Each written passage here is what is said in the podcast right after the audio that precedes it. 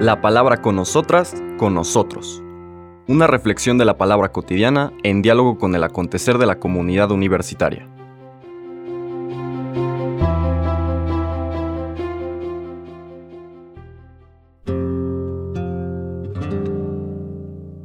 Hola, buenos días. Bienvenidas, bienvenidos a la palabra con nosotras, con nosotros. Hoy viernes, es 8 de septiembre, la iglesia celebra y nos invita a ponernos de fiesta por la Natividad de la Santísima Virgen María. 8 de septiembre, una fiesta y una fecha que además coincide en los calendarios de todas las iglesias católicas, la Iglesia Católica Romana, a la que pertenecemos nosotros, Católica Latina, y las iglesias católicas ortodoxas. Tenemos esta fiesta en común. El relato de la Natividad de nuestra Madre, de la Virgen María, está tomado de un eh, evangelio apócrifo, no es uno de los cuatro evangelios canónicos, se llama Protoevangelio de Santiago. Proto quiere decir primero o previo, y se le dio ese nombre porque trae relatos de la vida de la Virgen María, es decir, cosas que pasaron antes del Evangelio, lo que relatan los Evangelios canónicos, Mateo, Marcos, Lucas y Juan, y también algunos relatos de el nacimiento y la infancia del Señor Jesús. Es en este protoevangelio de Santiago donde nos llega o llega a la tradición el nombre de los padres de la, de la Virgen, San Joaquín y Santa Ana, el contexto en el que nace esta esperanza a una pareja que no había tenido hijos hasta su avanzada edad, un tema muy común y que se repite una y otra vez a lo largo del Antiguo Testamento, que lo que subraya es que Dios tiene la capacidad y el poder de hacer fecunda una vida en cualquier momento los tiempos de Dios no son nuestros tiempos. Y si ponemos nuestra confianza totalmente en Dios, pues nuestra vida se hace fecunda tarde o temprano y, eso no, no importa. De hecho, no tendríamos que decir tarde. Como muchas veces le comento a personas en acompañamiento espiritual que se desesperan diciendo, ay, cómo no supe eso cuando era más joven para que mi vida hubiera sido distinta y hubiera yo podido dar fruto.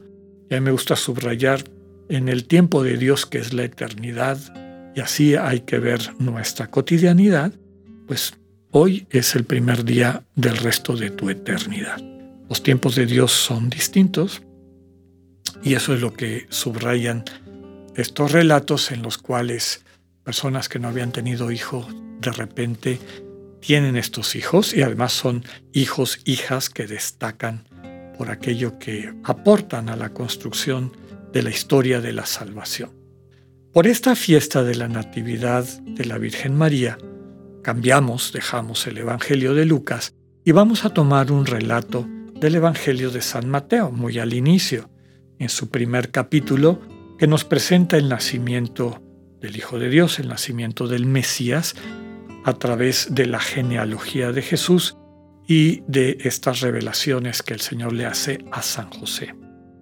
Es el capítulo primero, versículos del 1 al 16 y después del 18 al 23. Genealogía de Jesucristo, hijo de David, hijo de Abraham. Abraham engendró a Isaac, Isaac a Jacob, Jacob a Judá y a sus hermanos. Judá engendró de Tamar a Fares y a Sará. Fares a Esrom, Esrom a Aram, Aram a Aminadab, Aminadab a Naasón, Naasón a Salmón, Salmón engendró de Rahab a Booz, Booz engendró de Ruth a Obed, Obed a Jesé y Jesé al rey David. David engendró de la mujer de Urías a Salomón, Salomón a Roboam, Roboam a Abia, Abia a Asaf, Asaf a Josafat, Josafat a Joram, Joram a Osías, Osías a Joatam, Joatam a Acaz, Acaz a Ezequías, Ezequías a Manasés, Manasés a Amón, Amón a Josías, Josías engendró a Jeconías y a sus hermanos durante el destierro de Babilonia.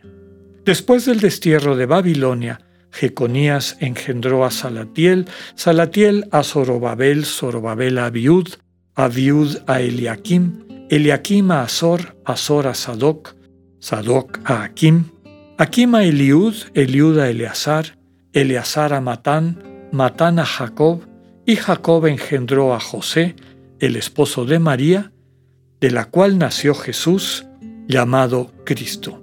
Cristo vino al mundo de la siguiente manera. Estando María su madre desposada con José, y antes de que vivieran juntos, sucedió que ella, por obra del Espíritu Santo, estaba esperando un hijo. José, su esposo, que era hombre justo, no queriendo ponerla en evidencia, pensó dejarla en secreto. Mientras pensaba en estas cosas, un ángel del Señor le dijo en sueños, José, hijo de David, no dudes en recibir en tu casa a María, tu esposa, porque ella ha concebido por obra del Espíritu Santo. Dará a luz un hijo y tú le pondrás el nombre de Jesús, porque él salvará a su pueblo de sus pecados. Todo esto sucedió para que se cumpliera lo que había dicho el Señor por boca del profeta Isaías. He aquí que la Virgen concebirá y dará a luz un hijo, a quien pondrán el nombre de Emmanuel, que quiere decir Dios con nosotros. Palabra del Señor. Este relato, que me parece muy pertinente que lo pongamos este día, en que recordamos y agradecemos esta fiesta de la Natividad de Nuestra Señora, lo que valdría la pena recuperar, ya lo hemos comentado en otras ocasiones, esta secuencia de antepasados del Señor Jesús nos presenta un grupo, elaborado desde luego por Mateo con un sentido catequético, no necesariamente se puede seguir tal cual esta genealogía con los textos que tenemos del Antiguo Testamento. De alguna forma lo edita Mateo para varias cosas. Una, en esa secuencia de antepasados hay todo tipo de personas. Hay grandes eh, figuras admirables, hay profetas, hay gente muy sencilla, hay campesinos, hay gente que se desempeñaron como este, reyes o, como grandes figuras. Hubo buenos, hubo malos, etc. Hubo extranjeros, recordemos a Ruth, que era extranjera, Rahab, que también era extranjera, era cananita, paganas.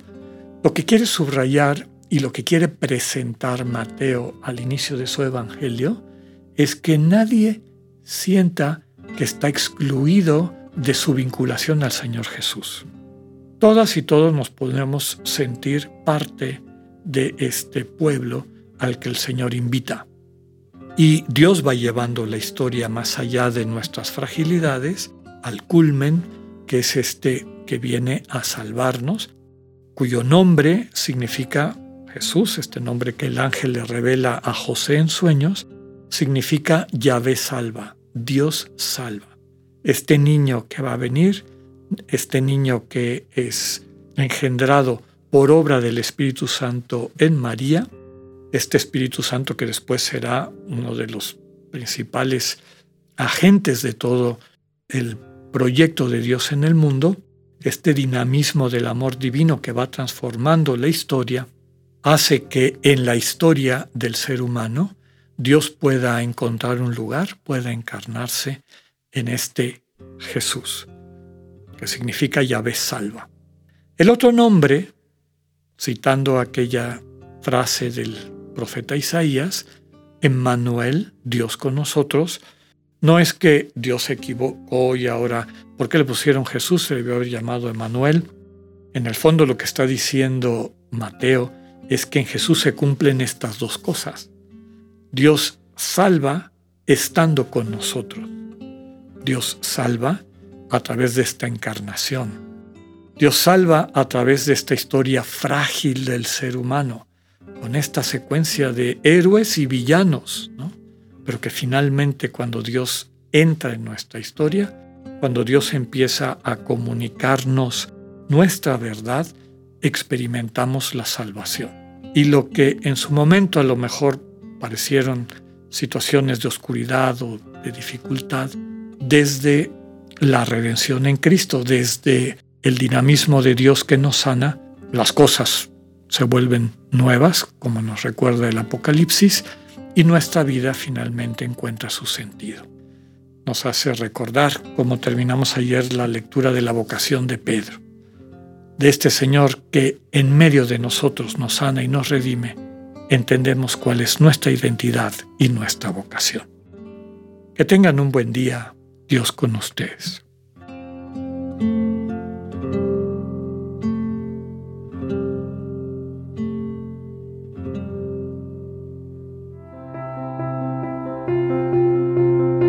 Acabamos de escuchar el mensaje del Padre Alexander Satirka. Escúchalo de lunes a viernes a las 8.45 de la mañana por radioiberoleón.com, a través de nuestra app gratuita para iOS y Android o por Spotify.